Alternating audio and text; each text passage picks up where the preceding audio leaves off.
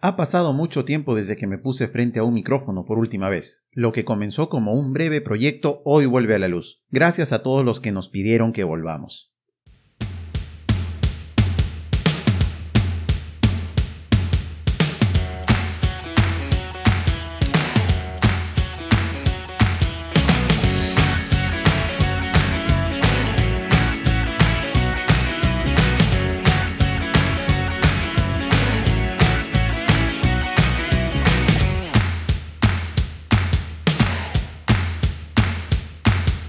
Estamos casi acabando el mes de septiembre de este pandémico 2020. La primavera acaba de empezar y esta es la ventana en la cual los científicos del clima y la atmósfera examinan un parámetro muy particular, la temperatura del Océano Pacífico. Ahora está fría y eso nos da una excusa perfecta para hablar de un tema súper interesante. Hola, soy Patricio Valderrama y este es el primer episodio de la segunda temporada de Terramotus, tu podcast favorito sobre ciencia y curiosidades. En este episodio vamos a hablar del fenómeno de el niño y la niña. Vamos.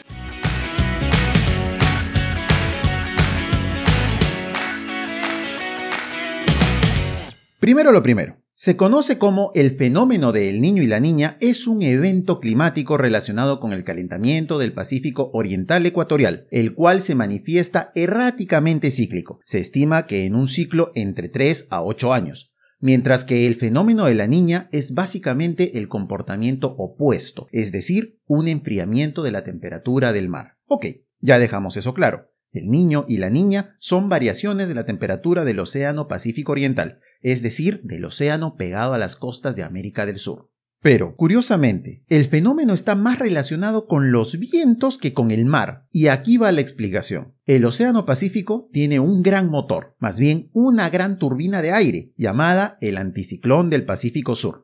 El anticiclón del Pacífico Sur es un centro de alta presión atmosférica que está situado al sudeste del Océano Pacífico, frente a las costas de Chile, mar adentro, y aproximadamente situado a 35 grados sur y 110 grados oeste. Conforma una cresta subtropical cuya actividad es fundamental para definir en gran medida el clima de Chile y del Perú, impulsando los vientos alisios secos que se desplazan constantemente en dirección de sur a norte, sobre el mar y los paralelos de la costa. Su influencia alcanza también a Ecuador, Bolivia y Argentina. El anticiclón del Pacífico Sur es el causante del clima árido extremo que caracteriza al desierto del Pacífico, el cual está situado en el norte de Chile, que es el desierto de Atacama, y la costa del Perú, o el desierto costero. Este sistema de alta presión juega un papel importante como impulsor de los vientos alisios del Pacífico del Sudeste, también como impulsor de la corriente del Humboldt y como uno de los elementos del patrón climático el niño y la niña.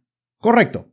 Entonces, aquí tenemos un concepto bastante familiar para nosotros, la corriente del Humboldt. La corriente del Humboldt, también llamada corriente peruana, es una corriente oceánica fría y costera del Pacífico Oriental, la cual es superficial, continua, de baja velocidad, muy amplia, somera y con una dirección predominante hacia el noreste está originada por un afloramiento o ascenso de aguas profundas y por lo tanto muy frías y ricas en nutrientes, que se produce en las costas occidentales de América del Sur. Entonces, ya vamos entendiendo el esquema. El fenómeno del niño y la niña están directamente ligados a la temperatura del mar, la cual es fuertemente influenciada por el anticiclón del Pacífico Sur, que impulsa los fríos vientos alisios que a su vez son el motor de la corriente fría oceánica de Humboldt. La superficie de los océanos se enfría y se calienta de acuerdo a la fuerza de los vientos alisios, que son aquellos vientos superficiales que soplan entre los trópicos, desde el noreste hacia el suroeste en el hemisferio norte y desde el sureste hacia el noreste en el hemisferio sur, permitiendo que el Pacífico Central se mantenga relativamente fresco. Es la temperatura del océano la que establece el clima, los patrones de lluvia y los patrones de viento que afectan a la Tierra. Mientras menos cantidad de agua se evapora, menos lluvia cae. El niño es el resultado de vientos alisios más débiles de lo que suelen ser. El agua cálida se acumula a lo largo de las zonas ecuatoriales y se mueve hacia el este, justo en la zona oriental del Océano Pacífico. Como la superficie del agua es más caliente de lo normal, la atmósfera también se calienta, hecho que ocasiona que el aire húmedo se eleve, forme nubes y se produzca tormentas. La niña es todo lo contrario. Dado que los vientos alisios se fortalecen, el agua fría se acumula en la región ecuatorial del Pacífico. En consecuencia, la atmósfera se enfría por el contacto con las frías aguas superficiales del océano, y a la falta de calidez, el agua no se evapora y el aire no se eleva, así que el nivel de lluvias y tormentas disminuye en forma anómala. Una pausa y volvemos con las características y efectos del niño y la niña. En Tecnostore podrás encontrar esa computadora que tanto querías y necesitabas armar, y te la dejan en tu casa con todos los protocolos de seguridad. También tienen laptops, licencia de Office 365, desarrollan páginas web y hasta te asesoran en tu e-commerce. Ubícalos en contacto arroba tecnostore.pe y búscalos en Facebook como Tecnostore Perú. Tecnostore, tu tienda digital de confianza.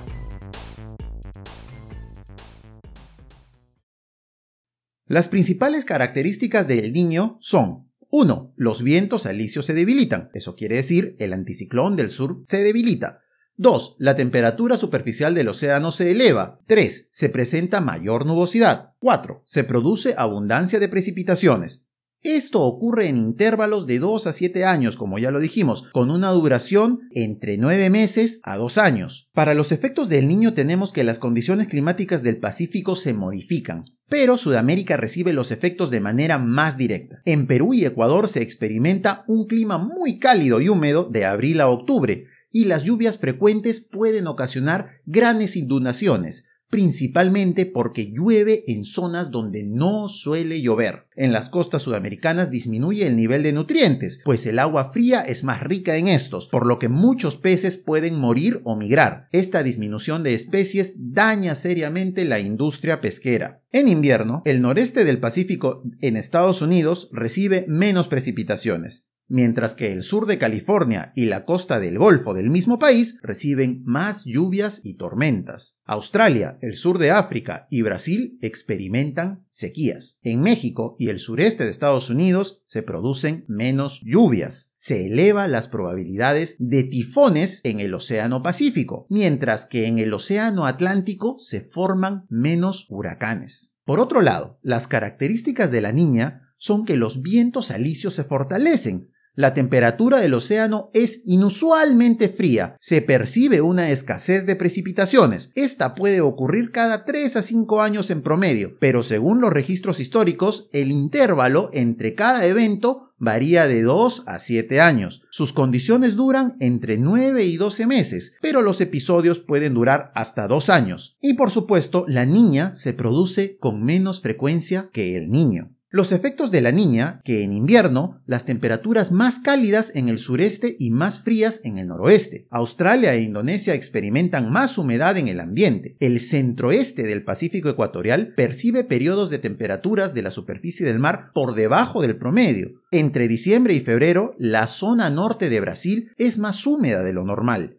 En el centro de los Andes aumentan las lluvias, lo que ocasiona fuertes inundaciones. En los últimos cinco siglos han habido por lo menos 120 episodios El Niño, según investigaciones históricas recopiladas por Quinn, Neil y Antunes de Mayolo. A diferencia de los países del hemisferio norte, en Perú la instrumentación adecuada para la observación del clima se inicia recién en la segunda década del siglo XX y de manera puntual en algunas regiones del país. A partir del año 1965, cuando la mayoría de las estaciones meteorológicas e hidrológicas son instaladas en nuestro territorio, que se inicia la observación climática de manera sostenida. Es por eso que el Perú no cuenta con registros observacionales que reporten las manifestaciones de episodios de El Niño anteriores a esta fecha. Sin embargo, Diversas publicaciones dan cuenta de testimonios en relación a la ocurrencia de este fenómeno. Por ejemplo, los boletines de la Sociedad Geográfica de Lima, publicados en diciembre de 1897, muestran manuscritos de Antonio Raimondi sobre la oceanografía y climatología de nuestro litoral, que reportan de la ocurrencia de eventos extremos asociados al calentamiento marino costero en el norte del país, lo que según Ewiguren en 1895 correspondería a un evento El Niño. A continuación escucharemos unos fragmentos de este texto elaborado por Antonio Raimondi en el siglo XIX. El niño, como tal, es conocido desde que las civilizaciones preincas, como los moches, los lima y los nazcas,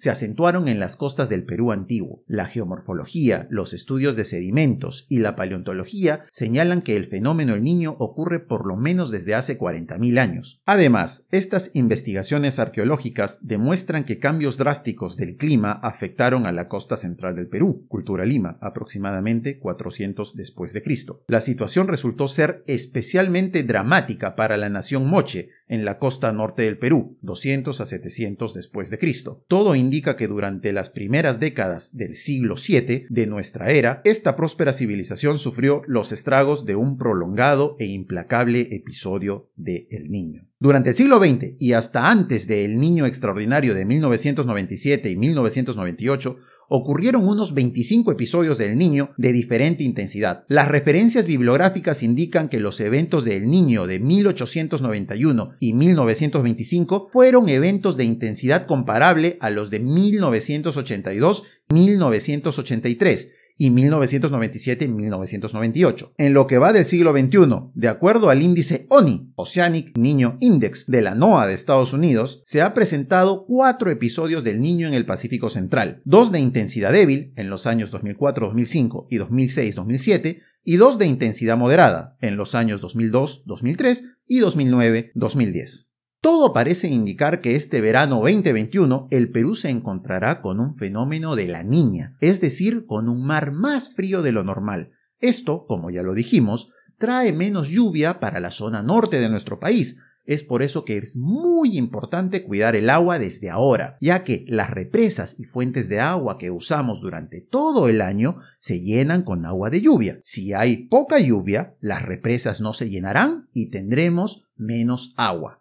Es responsabilidad de todos cuidar y usar el agua de manera correcta.